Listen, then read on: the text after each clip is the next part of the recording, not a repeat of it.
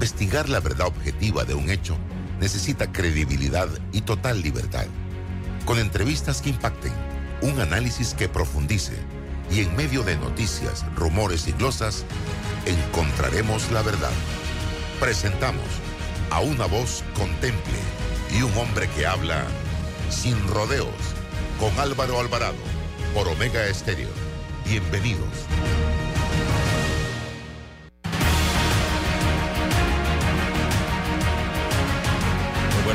Bienvenidos a Sin Rodeos por la cadena nacional simultánea Omega Estéreo en sus dos frecuencias a nivel nacional, 107.3 y 107.5 de costa a costa y frontera a frontera. Canal 856 para las personas que tienen el sistema de cable de Tigo.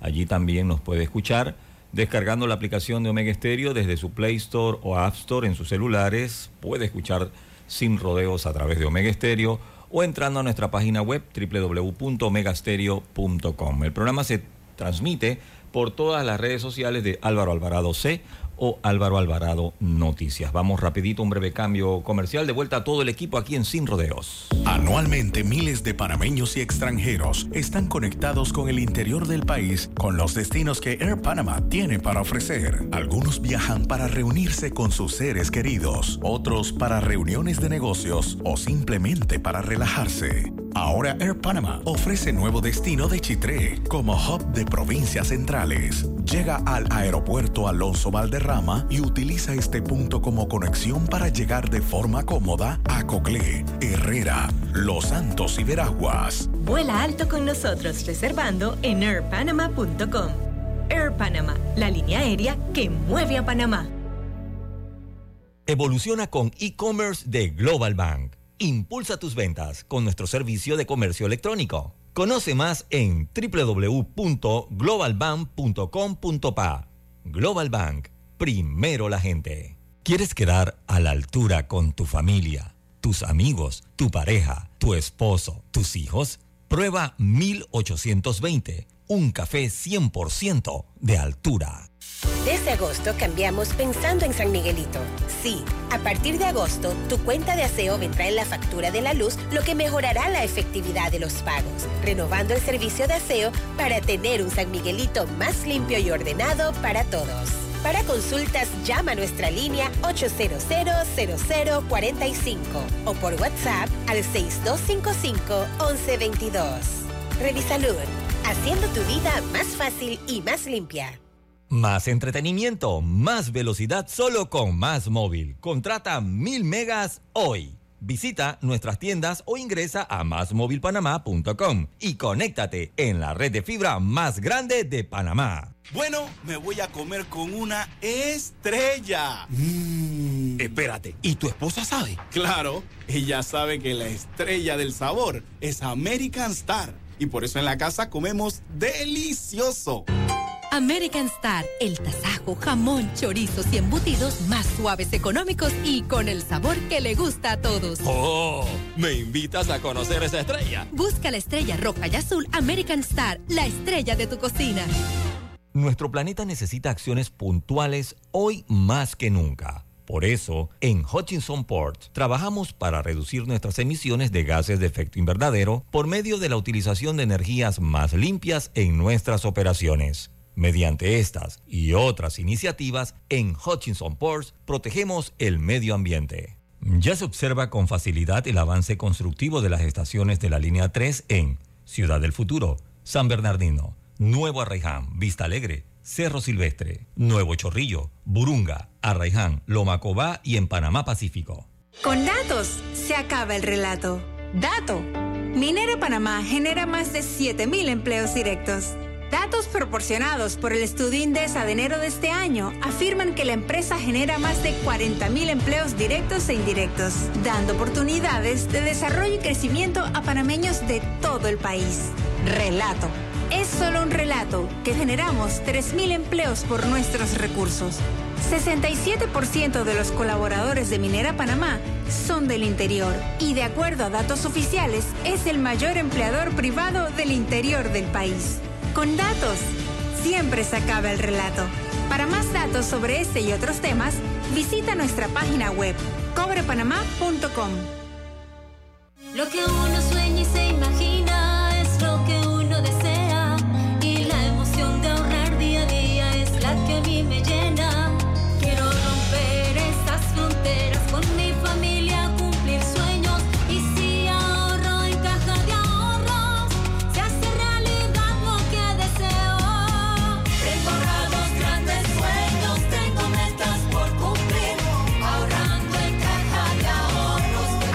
cuenta de ahorros digital. Caja de Ahorros, el banco de la familia panameña. La vida nos lleva a crecer. La familia se vuelve un familión. Las salidas se vuelven viajes a otra provincia. Y las entregas de tu emprendimiento se vuelven una empresa.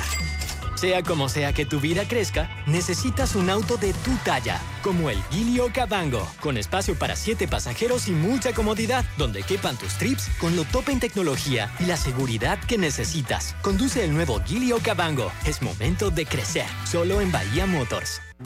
Contamos contigo para defender la voz de todos los panameños en la elección general de 2024, como don Rafa. Vea, yo fui el primerito en inscribirme como miembro de mesa en mi pueblo. Oh, ahora soy el responsable de contar cada voto de mi gente. Inscríbete tú también en tribunalcontigo.com o en cualquiera de nuestras oficinas en todo el país. Eso de ser productor y miembro de mesa es un compromiso berraco, ¿yo? Tribunal Electoral. La patria la hacemos contigo. La información tiene diversas fuentes y opiniones. Aquí las encuentra. Está escuchando Sin Rodeos con Álvaro Alvarado.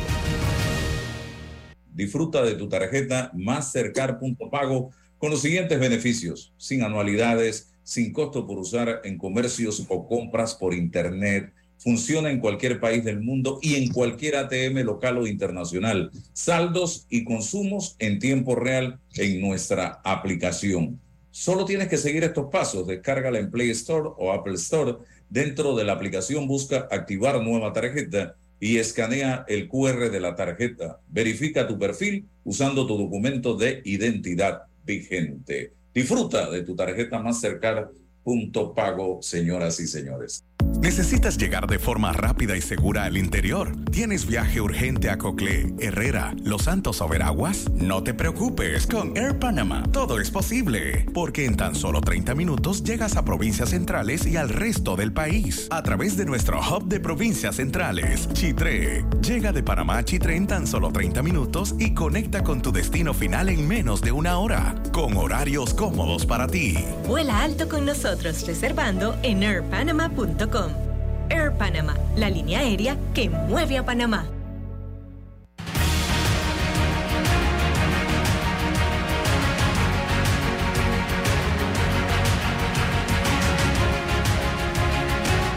Amigos, tengan todos muy buenos días, bienvenidos. Estamos en Omega Estéreo, ya este es su programa Sin Rodeos, que se transmite de lunes a viernes a partir de las 8.30 de la mañana. En el tablero de controles, Roberto Antonio Díaz, aclaro, Roberto Antonio Díaz. Y eh, tenemos hoy a Rolando Rodríguez, como todos los lunes, y eh, nuestro invitado, Rolando, el señor José Blandón Figueroa, presidente del partido eh, panameñista. Y yo quiero comenzar preguntándole, ya oficialmente se definió el tema de quién va a la cabeza en la alianza sería Rómulo Rux y oficialmente José Blandón de eh, candidato vicepresidencial. ¿Es así o todavía eso no es oficial? Queda un paso por cumplir a lo interno del Partido Panameñista, que es la Convención Nacional del próximo domingo 24 de septiembre, pero lo acordado en principio el día sábado pasado es que la nómina presidencial va a estar integrada por Rómulo como candidato presidencial y por mí como candidato a la vicepresidencia. Eso lo tiene que ratificar ahora la Convención Nacional.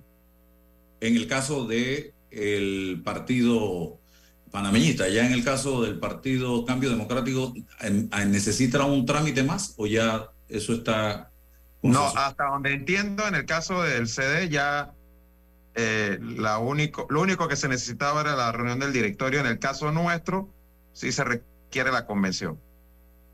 Eh, señor Blandón, dentro de las conversaciones con cambio democrático, ¿cómo va a quedar el tema de la alcaldía del distrito capital, que es un tema también que ha generado eh, gran incertidumbre?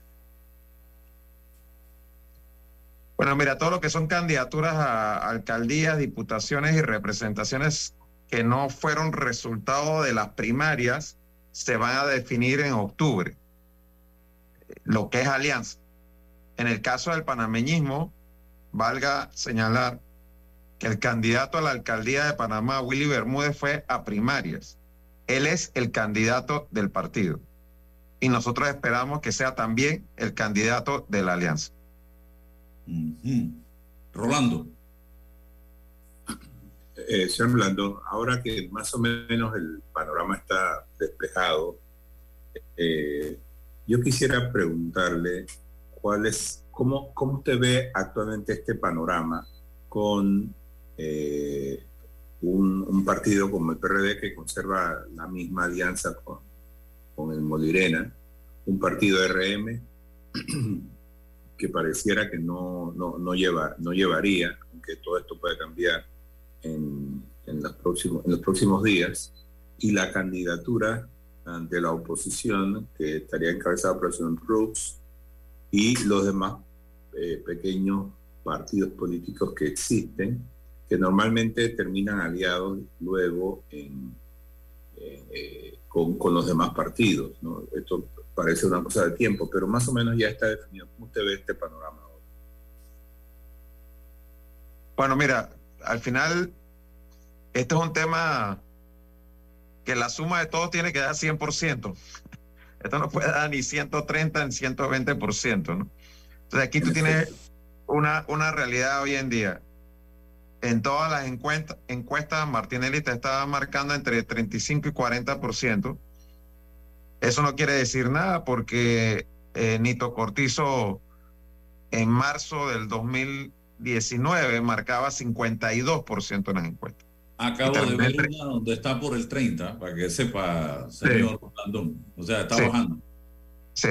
Entonces, eh, eso, pues digamos que como premisa inicial, él está aún hoy de primero, pero reitero, Nito Cortizo llegó a marcar arriba de 50 pocos meses de la elección y terminó en 33, casi pierde esa elección. Aquí va a cambiar mucho en los próximos siete meses. Pero lo otro que es, ha sido cierto por muchas elecciones es que el PRD saca cerca de un tercio de los votos. Yo creo que es indudable que hoy en día ese tercio, ese 30%, está dividido por lo menos en tres. Entre la candidatura de Gaby Carrizo, entre la candidatura de Martín Torrijos y la candidatura de Zulay eh, Rodríguez. Por lo que parece sensato decir que ninguno de los tres va a pasar del 30%. Entre los tres, quizás lleguen al, al 30%, sumando a los tres. Entonces, ahí hay un tema de que yo no veo ninguna posibilidad, ni de que el PRD pueda ganar, ni de que Martín Torrijos solo pueda ganar, ni mucho menos Zulay. Luego tienes en el campo de la oposición yo creo que es sensato decir que hoy la alianza entre el Partido Panameñista y Cambio Democrático parte de una base de aproximadamente 500 mil votos. Tomemos en consideración que en la elección pasada Cambio Democrático sacó 600 mil votos y nosotros 220 mil. O sea, que estamos castigándonos. En la elección pasada por separado sacamos 800 mil votos. Digamos que hay 300 mil que no están con nosotros ahora mismo. Nosotros estamos alrededor del medio millón de votos hoy en día. Eh, y lo humana yo creo que es evidente que ese 18% que sacó en la elección pasada no lo tiene hoy en día. ¿Cuánto tiene? Si es 10%, si es 5%, yo creo que va a depender mucho de la dinámica de la elección Así que, a mi juicio, está bastante claro hoy que esta elección va a ser entre la candidatura de RM, sea Martinelli o sea quien sea, y la alianza que hemos conformado el Partido Panameñista y Cambio Democrático para apoyar a Rómulo Rux a la presidencia. Ese panorama, ajá, sigue Rolando, sigue, sigue. Sí, esto, Viendo, viendo esto, señora Blandón, eh, me pregunto qué pasarían con los votos que sacó ya a nivel en las primarias. eh, ese es un voto que regresaría o ese es un voto que se quedaría ya. ¿Qué tanto calculan que eso, esa, esa división interna de cambio democrático tiene incidencia en las generales? Bueno, yo creo que, definitivamente que tiene una incidencia y por eso planteaba que eh, si bien Rómulo sacó 600 mil votos como candidato presidencial en la elección pasada, pues es evidente que no parte hoy de 600 mil votos. Parte de menos, ¿no? Aún así, su candidatura y cambio democrático sumada al panameñismo, a nuestro entender, representa hoy, en el punto de partida, 500 mil votos en el, el 5 de mayo del 2024. ¿Y ustedes han pensado alguna, alguna estrategia? Porque evidentemente en los últimos dos periodos presidenciales hemos notado que eh, la, la hegemonía presidencial de antes está bastante diezmada respecto a la hegemonía que están teniendo ciertos actores en la Asamblea Nacional. Entonces, pareciera y es la, hay una impresión generalizada que el poder emana de la Asamblea ahora y no del Ejecutivo. Entonces quería saber, ¿ustedes se han planteado algún tipo de estrategia respecto a esto? Porque esto, esto también tiene que ver con la gobernabilidad del país. Sí, es que yo creo que aquí la elección se va a pelear en, dos niveles. Eh, Rolando, eh, el nivel presidencial, que es importante, por supuesto, y lo he dicho muchas veces, este es un país presidencialista, no estoy diciendo que esté bien así, estoy diciendo que eso es lo que establece la Constitución.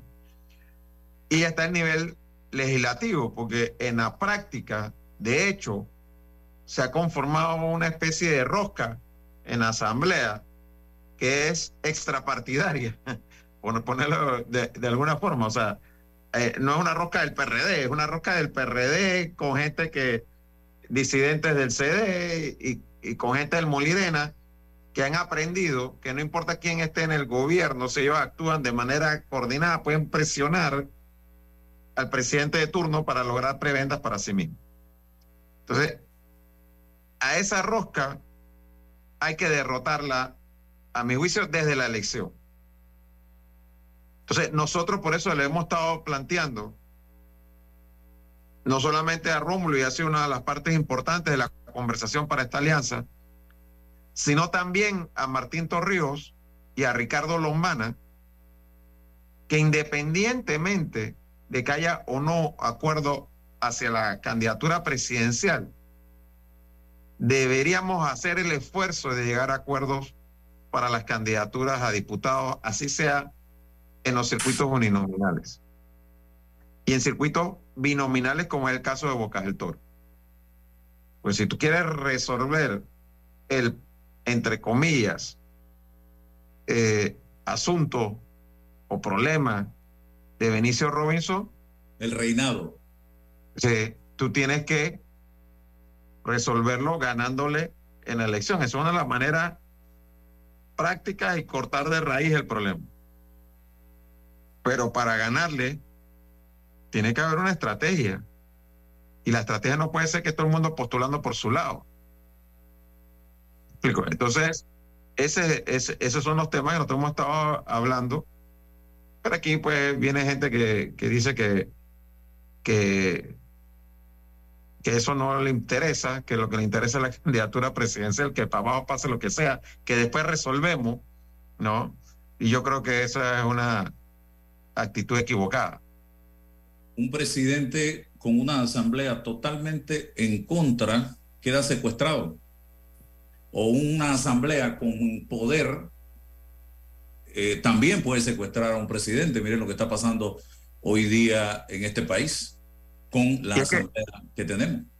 Es que Álvaro, pero es que también la otra opción, que llega un presidente a los Bukele o Fujimori años atrás, a que la opción sea cerrar la asamblea para entonces hacer una asamblea a su imagen y semejanza de, de puro alabardero, de, de comités de aplausos ahí, de lambones, pues para ponerlo en buen panameño, ¿no? Entonces eso tampoco es una buena alternativa. Debemos saber elegir, yo creo, y todo eso depende de los acuerdos a que se lleguen eh, a nivel de las alianzas eh, políticas. Pero eh, yo quería preguntarle, ¿país dónde queda en el tablero de ajedrez en este momento, señor Blandón? Bueno, nosotros estamos, como lo hemos dicho, dispuestos a conversar y a sumar a todos aquellos que coincidan con esa agenda mínima que nos hemos planteado, ¿no? De cambio constitucional, de lucha anticorrupción, de lo que es generar empleo y reactivar la economía con algunas medidas específicas que vamos a estar planteando desde ya los próximos días, de mejorar la educación, mejorar la atención de salud. Son cosas en las que reducir el tamaño de la asamblea y el presupuesto de la asamblea son cosas en las que si estamos de acuerdo, cualquiera es bienvenido incluyendo país, estaba, país estaba. Y, creo que estaba de acuerdo con todos estos elementos que usted está planteando. Eh, volverá. Hay que hacer un trabajo en equipo también, Álvaro, porque lo, eh, lo, que, lo que pasa es que cuando tú haces una alianza, hay decisiones que se toman colegiadamente y hay que respetar las decisiones que se toman colegiadamente, porque si no, no se puede trabajar bien en una campaña, porque tú no puedes estar en una campaña acordando decir cosas y otro diciendo lo que le da la gana por otro lado y teniendo uno que estar aclarando lo que dijo el otro porque no quiere actuar de acuerdo a una disciplina y una coordinación que se tiene que hacer en campaña. ¿Ustedes tienen reunión esta semana, eh, eh panameñismo y país, o no va a haber ninguna reunión? Sí, estamos pendientes de que se haga una reunión esta semana. Y con Lombana, ¿qué impide la, la alianza con el grupo de Lombana? ¿Qué es lo que realmente quiere Ricardo Lombana? Y le pregunto a usted, porque usted es el único, eh, Rómulo no, no se ha reunido con él, pero usted sí. Mira, yo creo que lo que lo, lo, impide es su propio discurso, pues él se la ha pasado diciendo todos estos años eh, que los partidos tradicionales son esto y esto y esto y que él no se va a juntar con los partidos tradicionales, etcétera, etcétera, etcétera. Y que él es el que va de candidato eh, presidencial. Y entonces, desde esa perspectiva, a él le resulta difícil salir de ese discurso. Entonces, yo le escuchaba hoy en la mañana en una entrevista diciendo que es que nosotros no aceptamos sus condiciones, es que yo creo que él en eso está equivocado. Primero, en una alianza no es uno solo el que pone condiciones. En una alianza hay condiciones de ambos lados. Y hay que llegar a acuerdos. Nosotros no le dijimos que no a nada lo que él planteó, porque es que, como yo se lo dije, la, mayoría de las cosas que tú estás planteando son cosas que yo he planteado antes que tú aparecieras en la vida política, siquiera. O sea, no son ideas tuyas, son ideas que muchos hemos planteado antes que tú.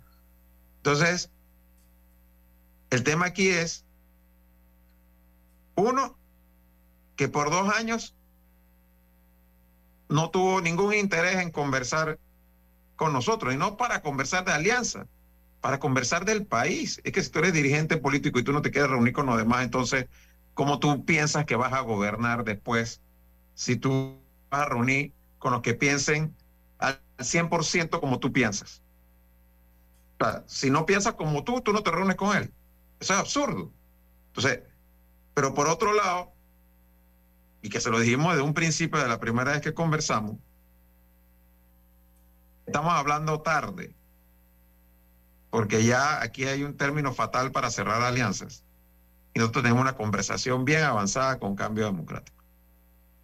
Y segundo, nosotros no estamos aquí viendo si hago alianza con este, con el otro. Yo lo que pienso y lo que el panameñismo considera es que tenemos que tratar de hacer una gran alianza que nos incluya a varios, no solamente a dos de nosotros. Y ya cuando hablábamos de gran alianza, yo no me siento con este, yo no me siento con el otro, yo no me siento con allá, yo me siento nada más contigo. Conmigo si yo aceptaba que él fuera el candidato presidencial. ¿Me explico? pero que además no había ningún interés real, así lo vimos nosotros, en conversar sobre el resto de la oferta electoral. Porque tú me puedes decir a mí, bueno, es que yo no te voy a postular fulanito, sutanito y a menganito. Yo, bueno, está bien, tú, tú decías, pero ¿quién sí lo va a postular? Porque no es que no vas a postular a nadie del panameñismo. O es que tú me vas a decir que tú quieres hacer una alianza con nosotros para que nosotros te pongamos los votos a ti para presidente, pero tú no quieres respaldar a nadie al partido porque te olemos mal. Entonces, ¿de qué estamos hablando? Pero la señora Mireya Moscoso salió diciendo otra cosa, que Lombana había conversado con ella y le expresó su eh, disposición de ceder eh, por un eh, en una alianza por un mejor país, no sé, y eso lo ha dicho en reiteradas ocasiones. O sea, una cosa te dice en privado y otra cosa en público, ¿cómo es la cosa? Porque bueno, si Mireya, Mireya Moscoso me había dicho que habían tenido esa conversación. Eh, ella es muy cercana a la familia de, de, Lombana. Recordemos que él incluso fue nombrado en el gobierno de ella eh, por esa cercanía entre sus familias. Este, y la realidad es que en la conversación que tuvo con nosotros, pues él nunca puso sobre la mesa la posibilidad de no correr él, ¿no? A lo que nosotros le dijimos que yo no estaba en la posición de que era yo o nadie, pero que la posición nuestra era que teníamos que hacer el esfuerzo de construir una gran alianza. Que para lograr los cambios que se quieren hacer, y hoy en día Rómulo Rux, él y yo coincidimos en que hay que hacer un cambio constitucional, para hacer un cambio constitucional tienes que llegar a gobierno. De nada vale que tú estés planteando que lo vas a hacer, pero te vayas solo por tu propia opción, no ganes y no vas a poder hacer cambio constitucional. Entonces, lo que tienes que ponerte, ¿cómo hacemos para que nuestra plataforma pueda pasar de una propuesta a una realidad. Y esa es la decisión que también tomamos nosotros. Nosotros creemos que hay que invertir más en el interior de la República, creemos en un tren Panamá David, creemos en transformar la educación. Pero esa plataforma que está defendiendo el Partido Panameñista y en la que hemos trabajado por varios meses, no se va a hacer realidad si no llegamos a gobierno. para eso es que se construyen las alianzas, para poder ganar una elección y llevar adelante la agenda que te estás planteando hacer. De otra manera, va a quedar en un buen librito empastado, o si lo quieres tener empastadito, metido en una biblioteca porque nunca se va a hacer realidad. Rolando. Yo me imagino, señor Blandón, que para llegar a esta alianza tuvieron que tener muchas más cosas en común que en desacuerdo. Eh, al margen de la situación que estamos viviendo con el señor Ricardo Martínez Díaz, el PRD. Ustedes los unen una serie de temas. A mí me gustaría saber eh, cuál sería, yo sé que es un poco prematuro, pero en este momento, cuáles son los temas en los que ustedes ven que hay que hacer énfasis, que hay que darle prioridad si ustedes llegan al gobierno ¿Cuáles son esos temas? Como he mencionado, el cambio constitucional, la reforma al Estado es prioritaria. Realmente lo que tenemos hoy en día ya no da para más. Ha colapsado. Y si nosotros no hacemos esa reforma al Estado, no vamos a ser capaces como país de salir adelante, de crecer de una manera sostenible y equitativa. Y vamos a seguir estando prisioneros de un grupo en la Asamblea Nacional principalmente, que está acostumbrado a un modelo de clientelismo y corrupción. Entonces, esa reforma del Estado es fundamental y prioritaria y pasa por un cambio constitucional. El problema de la caja del Seguro Social y del Fondo de Invalidez, Vejez y Muerte ya no es una opción si lo vas a atender o no lo vas a atender. Lo tienes que enfrentar. Y ahí hay temas en los que coincidimos desde la reforma de la ley orgánica a la Caja del Seguro Social hasta poner sobre la mesa las distintas opciones que hay para rescatar financieramente el fondo de invalidez, vejez y muerte de la Caja del Seguro Social, empezando a nuestro juicio por eh, bajar el componente de gasto del presupuesto de la Caja del Seguro Social, por mejorar el rendimiento de las inversiones y de las propiedades de la Caja eh, del Seguro Social, por quizás hacer una redistribución de los recursos de los fondos que tiene la Caja del Seguro Social para fortalecer el Fondo de Invalidez, Vejez y Muerte y de buscar cómo desde el presupuesto del gobierno central se pueden asignar algo de recursos para eh, bajar el déficit del Fondo de Invalidez, Vejez y Muerte.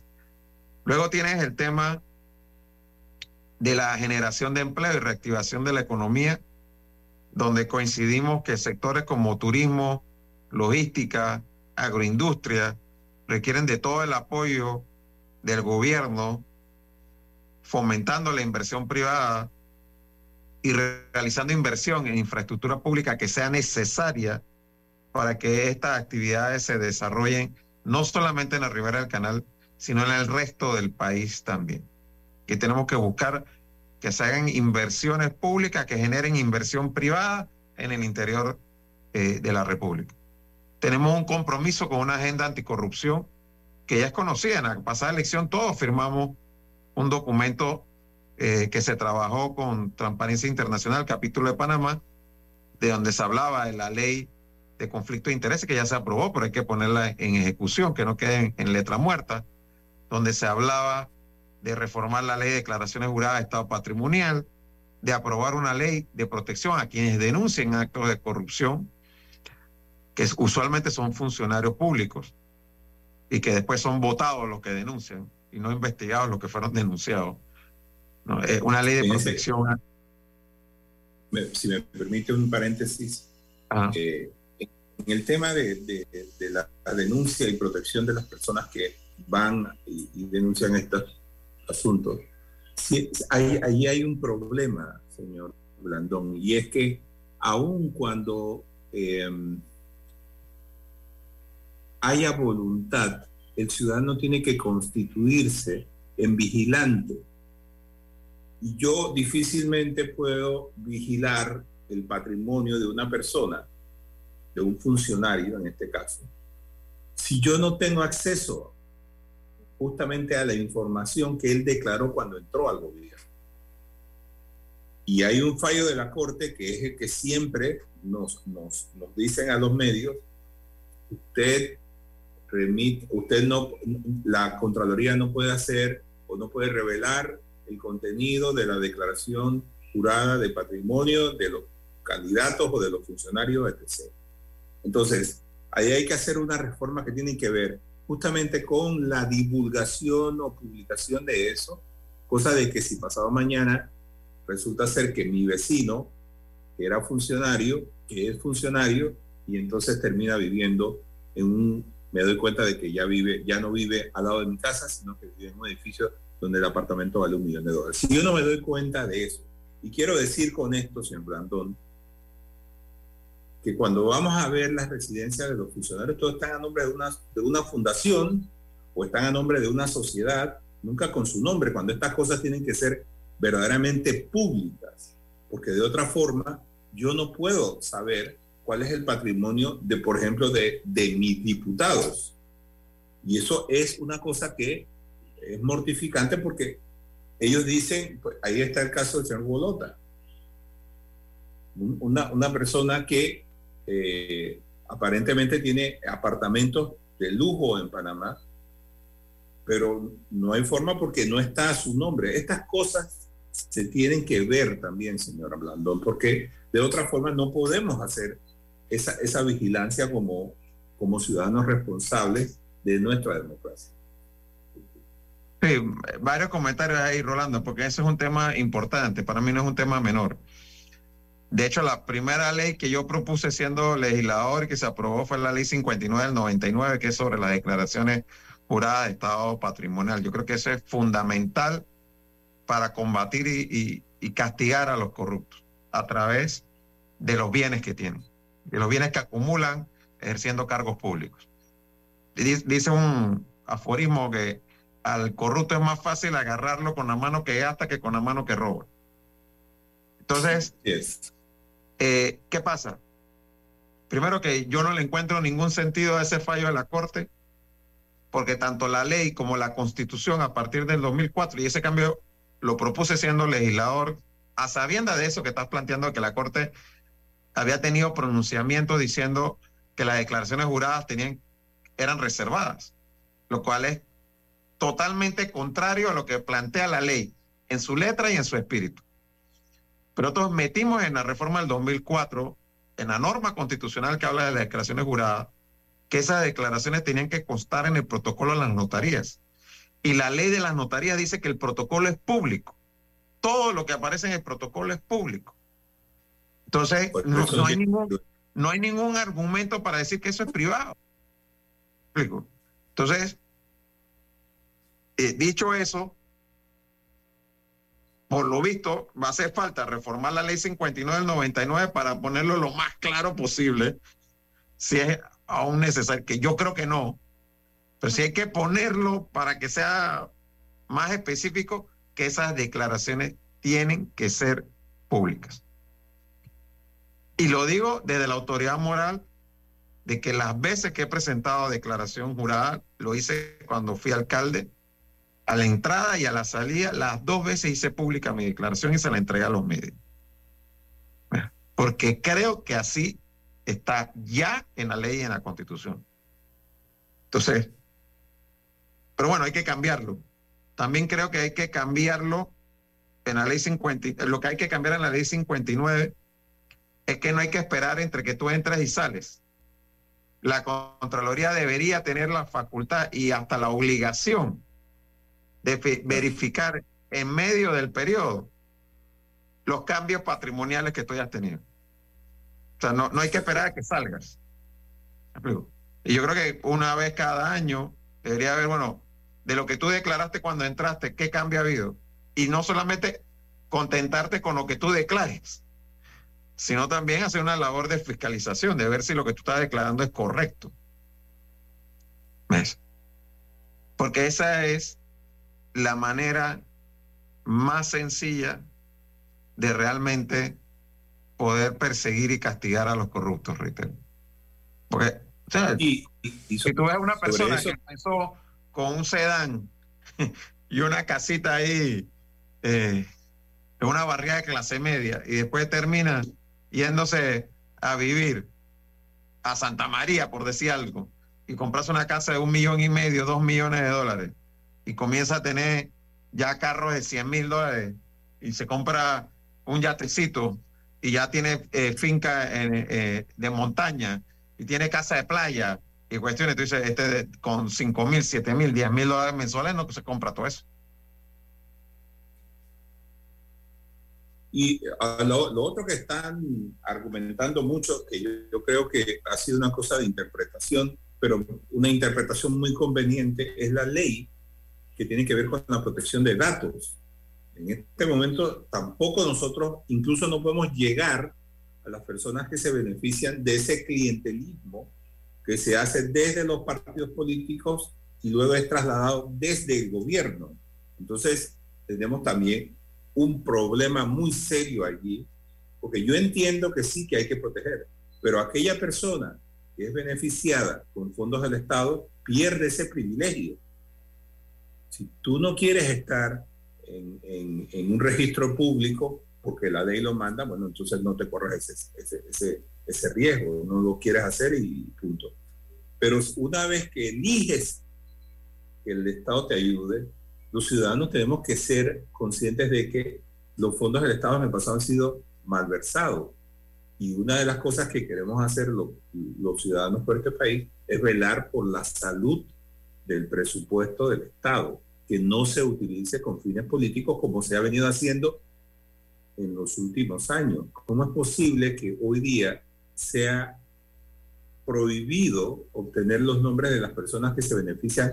Miren, nosotros pedimos a la, a la, al IFARU que nos diera los nombres de todas las personas que habían sido beneficiados con ayudas económicas no reembolsables superiores a los 50 mil dólares. y ahí nos aplicaron la ley de protección de datos. Entonces, eh, eso es... Y, eso es bueno, después...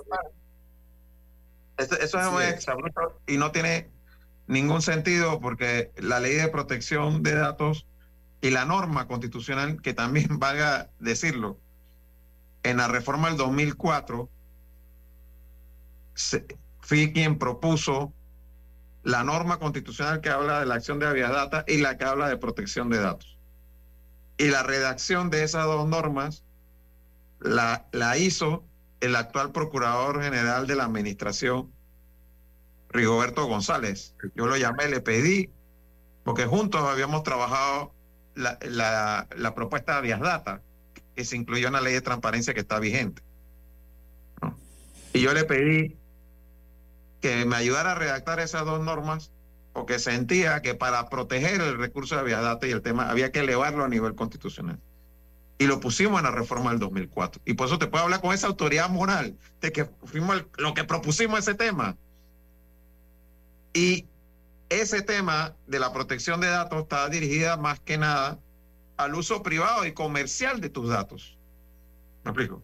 Porque tú aquí, aquí hay gente que vende las bases de datos y tú, tú te suscribes a una, tú, tú llenas los datos de un banco, y esos datos que tú estás llenando para el banco son para uso del banco, no para que el banco después venda esa base de datos a otra persona que te va a ofrecer otro servicio.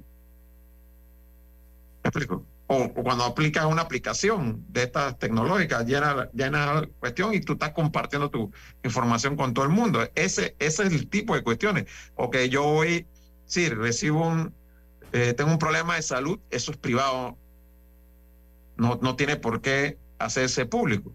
Pero cuando yo estoy recibiendo un recurso del Estado, llámese beca, salario, cualquier ayuda del Estado, un préstamo, lo que sea, eso no es privado, porque son fondos de todos nosotros.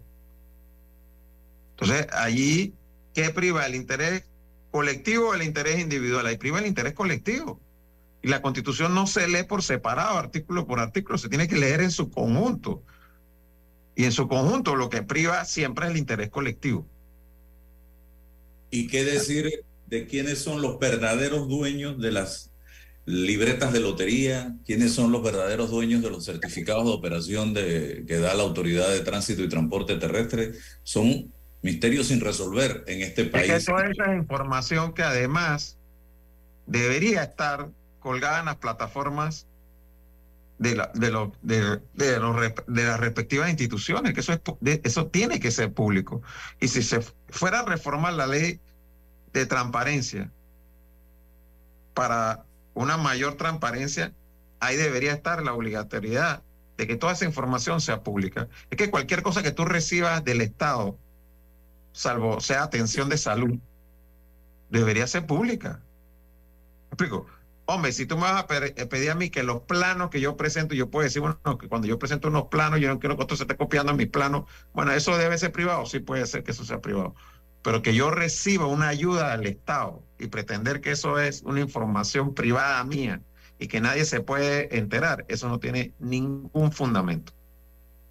Señor Blandón, eh, el, el fin de semana estuvo circulando la información de que el señor Juan Carlos Varela se estaría postulando eh, para una candidatura en el Parlamento Centroamericano. En este quinquenio, él tuvo por derecho propio la opción y no eh, se postuló no, y no se juramentó. Eh, pero en esta ocasión se habla de que se está postulando para una candidatura, siendo él la persona que como canciller sacó a Panamá del Parlamento Centroamericano. ¿Eso es cierto o es falso? Bueno, yo no conozco todos los que ya se postularon, el periodo se cerró ayer, así que ya en esta semana se debe saber eh, públicamente los nombres de todos los que se postularon para el Parlacén. En el caso del partido panameñista, nosotros en el 2021 hicimos una reforma al estatuto para que los candidatos al Parlacén sean escogidos por la Convención Nacional, no por el Directorio Nacional. Entonces, aquí se puede postular cualquier panameñista que tenga más de cinco años de estar inscrito y que no tenga ningún impedimento legal para ser candidato al Parlacén. Desde esa perspectiva, hasta donde entiendo, él cumple con ese requisito porque no ha sido condenado aún por ningún delito. Tiene un proceso, el de Debrecht, y tiene más de cinco años de miembro del partido. Así que si se quiso postular, pudo haberlo hecho. Si va a estar en la lista de, del Parlacén, va a depender de los convencionales del partido. Si se postula, pues yo no te puedo confirmar aún si ya se postuló la designación que hizo el gobierno de los Estados Unidos no le impide a él ser eh, candidato del Parlacén. No, porque eso no equivale a una condena aquí en Panamá. Eh, ¿Usted cómo ve la posibilidad de un acuerdo político PRD-RM, considerando la candidatura ayer a vicepresidente del señor, del doctor Camilo Alain? Eh, hay quienes apuntan a decir que esa candidatura eh, pudiera ser transitoria eh, y que Camilo Lane pudiera estar bajándose antes del 30 de octubre. Otros dicen que es una especie de muro de contención o de represa para frenar que gente del PRD que apoya a Martín Torrijos se pueda ir del colectivo, tomando en cuenta que Martín Torrijos y Camilo Lane tienen una relación muy cercana. ¿Qué piensa José Blandón con su eh, trayectoria y experiencia política de esta jugada del PRD ayer y de las declaraciones de eh, dos tipos, dos declaraciones que vi? La primera de Benicio Robinson, donde decía ¿De qué lucha anticorrupción habla Blandón y Rux si los dos, los dos estuvieron en el gobierno de Ricardo Martinelli? Y en la otra de Rubén de León, donde decía que van a hacer lo que sea para ganar las elecciones en el PRD. Bueno, mira, lo primero con respecto a la candidatura del doctor, yo eh, tengo un gran respeto por él como profesional de la medicina y y aprecio a nivel personal. Eh, sin embargo, eh, con todo el respeto que me merece el doctor Alain, yo creo que es una candidatura eh, desechable, vamos a ponerlo así, en el sentido de que no descartaría que ellos estén pensando en buscar de aquí al 30 de octubre otro candidato que le sume más a la papeleta y que él ya haya estado de acuerdo en bajarse si es necesario eh, para la papeleta. Eh, y yo creo que esa sería la razón principal ahora mismo de haberlo escogido a él, de que es alguien que ellos saben que se va a bajar si necesitan que se baje. Eh, no creo que le aporte mucho más, porque al final son los mismos votos del PRD. Como te digo, ese 30% del PRD, ponle lo que tú quieras poner que representa a Martín Torrijos. Ah, que representa 5%, bueno, 30 menos 5, 25. Que representa 10, 30 menos 10, 20. Entonces, el, el PRD hoy, su candidato presidencial no va a llegar al 30%, mientras la candidatura de Martín esté ahí, ¿no? Y yo creo que en un buen escenario llegaría al 20%, en un buen escenario para ellos, me refiero. Entonces, este, ahí no veo cuál es el aporte que hace el doctor Camilo Alain a la, a la papeleta. Yo veo muy improbable una alianza a nivel presidencial entre PRD y RM, porque no veo que se puedan poner de acuerdo con quién va a ir a la cabeza en esa alianza. Pero sí veo muy probable una alianza entre el PRD y RM o mejor dicho, entre Benicio y Yanivel a nivel legislativo. Pero eso lo veo casi que puedes ponerlo como que seguro va a pasar. ¿No? Porque al final las postulaciones a diputados en el PRD al menos no dependen del candidato presidencial, dependen del CEN del PRD. Y el que manda en el CEN del PRD es Benicio Royce las declaraciones de Benicio y de Rubén de León ayer? ¿Qué, qué piensa de eso, señor Blandón? Bueno, mira, eh, en el caso de, de Benicio, pues él sabe muy bien, mejor que nadie, que este ciudadano que está aquí, que estuvimos juntos en esa asamblea, casi desde que inició la administración de Martinelli, tuvo enfrentamientos con Martinelli por diversos temas. Segunda vuelta, sala quinta, etcétera, etcétera, etcétera, etcétera. El tema de la ley chorizo, etcétera, etcétera. Tuvimos cualquier cantidad de problemas estando en, en gobierno y cuando salimos de gobierno fue uno de los que más frontalmente hizo oposición a Ricardo Martinelli. Mientras que él fue uno de los grandes beneficiados de esa administración, aún siendo oposición. Eh, y con respecto a Rubén de León, yo entiendo que ellos estén ahora mismo en algún nivel de desesperación. Y, te digo algo, eh, yo lo viví como candidato de gobierno en la pasada elección. Nadie quería ser vicepresidente mío. ¿Me explico? Y yo me imagino que lo mismo está viviendo Gaby en estos momentos. Y eso te va a llevar a hacer ese tipo de declaraciones. Vamos a hacer lo que, lo que sea, lo, las cuestiones.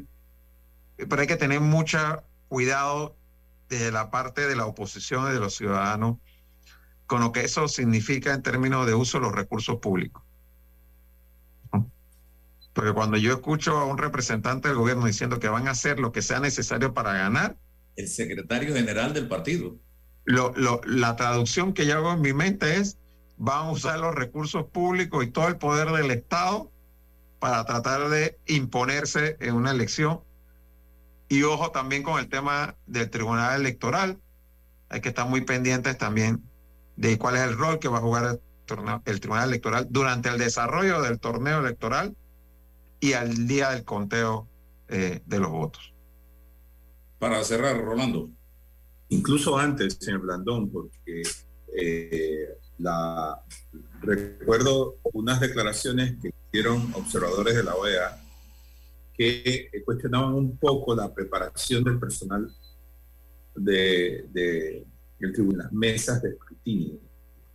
Eh, le faltaba un poco más de... Por eso que insisto en que el personal del tribunal tiene que ir preparado incluso desde antes, no el día del conteo de votos. Esa es la combinación. Coincido con usted en el rol del tribunal electoral. Eh, y sobre todo, eh, yo si, si fuera los candidatos estaría ahora mismo viendo las medidas de seguridad que tiene el, el, los servidores del, Tribunal Electoral. Yo no sé de cuándo esa tecnología, no sé si, si ya hay, ahora mismo ya existe eh, tecnología de vanguardia que es tan poderosa como el, la protección del Bitcoin y una, una tecnología de ese tipo es el que hay que incorporar al Tribunal Electoral porque si es tecnología vieja es vulnerable.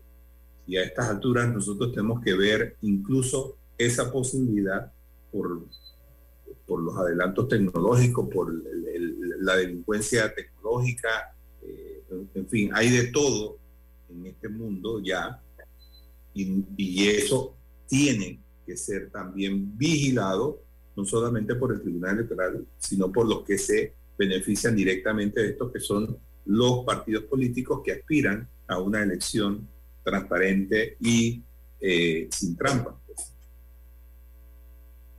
Totalmente eh, de acuerdo. Yo creo que son temas que nosotros tenemos que prestar la atención y es el tipo de temas que a mí me parece que más allá de alianzas o no alianzas, los dirigentes de oposición nos tenemos que sentar a conversarlas, porque al final eh, que el tribunal no ejerza en forma adecuada su trabajo afecta a la alianza que hemos conformado entre el panameñismo y cambio democrático, pero también afecta a las candidaturas eh, del Partido Popular y a las candidaturas de otro camino. Entonces, aunque nosotros no vayamos juntos en alianza, hombre, nos podemos sentar y decir, bueno, ¿qué vamos a plantear al Tribunal Electoral? Y eso es lo que yo no le encuentro ningún sentido y nunca le he encontrado a que gente como Ricardo Lomana diga que ustedes son y son y son y yo no me voy a sentar a conversar con ustedes. Entonces tú cómo gobiernas después. Tú no te sientas a hablar con nadie. Te vas a sentar nada más a hablar con los que te dicen que tú eres lo máximo. Que tú, tienes la razón en todo.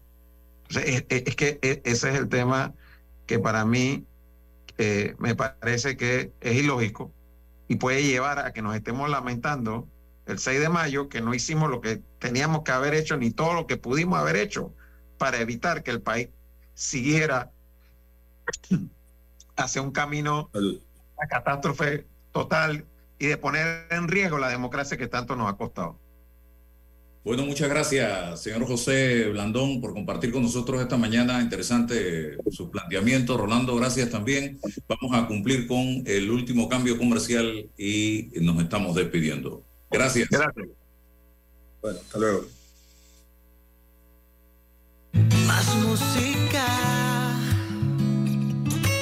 Omega Estéreo. Sintoniza ya. 107.3.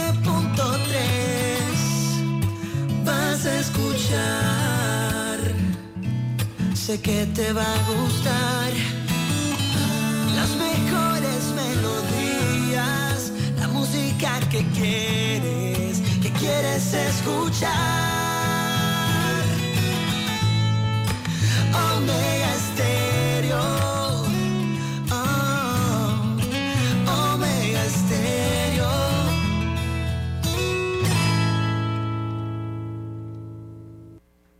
107.3 Omega Estéreo, la radio sin fronteras.